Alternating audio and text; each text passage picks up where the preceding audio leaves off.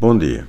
Ontem eu li num jornal uma entrevista ao presidente da Câmara de São Vicente em que o mesmo informa que a Câmara Municipal teria mais de duas mil pessoas assalariadas, isto é, como funcionários trabalhadores da Câmara. Mais disse nessa entrevista que o facto da Câmara Municipal estar na situação como está relativamente ao posicionamento de alguns vereadores dificulta-lhe o trabalho, por exemplo, como não fazer o alcatroamento da estrada entre Ribeira de Craquinha e, o, e a rotunda da Ribeira de Julião.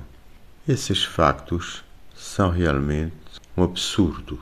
Aliás, ainda eh, terá acrescentado que boa parte dessas pessoas terão sido contratadas por ele para resolver um problema social de rendimento que essas pessoas trabalham na limpeza e que a Câmara dispõe de um equipamento que poderia fazer a limpeza das ruas muito rapidamente, mas que não utiliza esse equipamento para não ter que despedir pessoas. Como disse, isso é uma situação absurda. Uma situação dessas ilustra a má gestão, e não só, da Ilha de São Vicente e a utilização dos seus recursos. Não faz sentido nenhum uma Câmara de uma pequena cidade como Mindelo ou da ilha de São Vicente tenha 2 mil ou mais de 2 mil funcionários.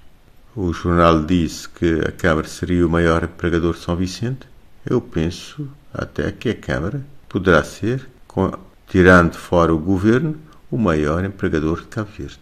A Câmara terá de longe mais funcionários que penso que um dos maiores, uh, uma das maiores empresas de Cabo Verde privadas, uh, a Frescomar.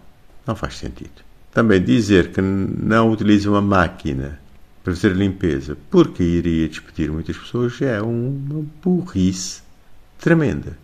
Então, nessa linha de pensar, talvez dispensasse ou guardasse os computadores e aumentasse o número de funcionários a fazerem essas tarefas. Ou talvez também do carro, não é? Eu penso que realmente é uma situação absurda.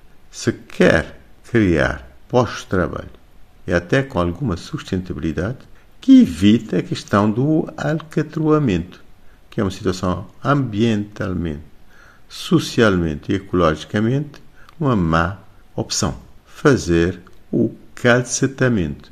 Se já está calcetado, fazer a manutenção, tornar a rua, essa rua mais ampla, melhorar a qualidade do piso, arborizar, etc, etc.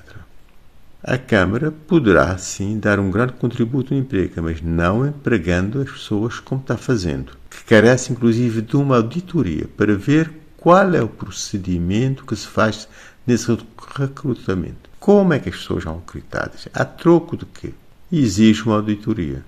Como o governo, infelizmente, vai fazer, os cidadãos deveriam previdenciar nesse sentido.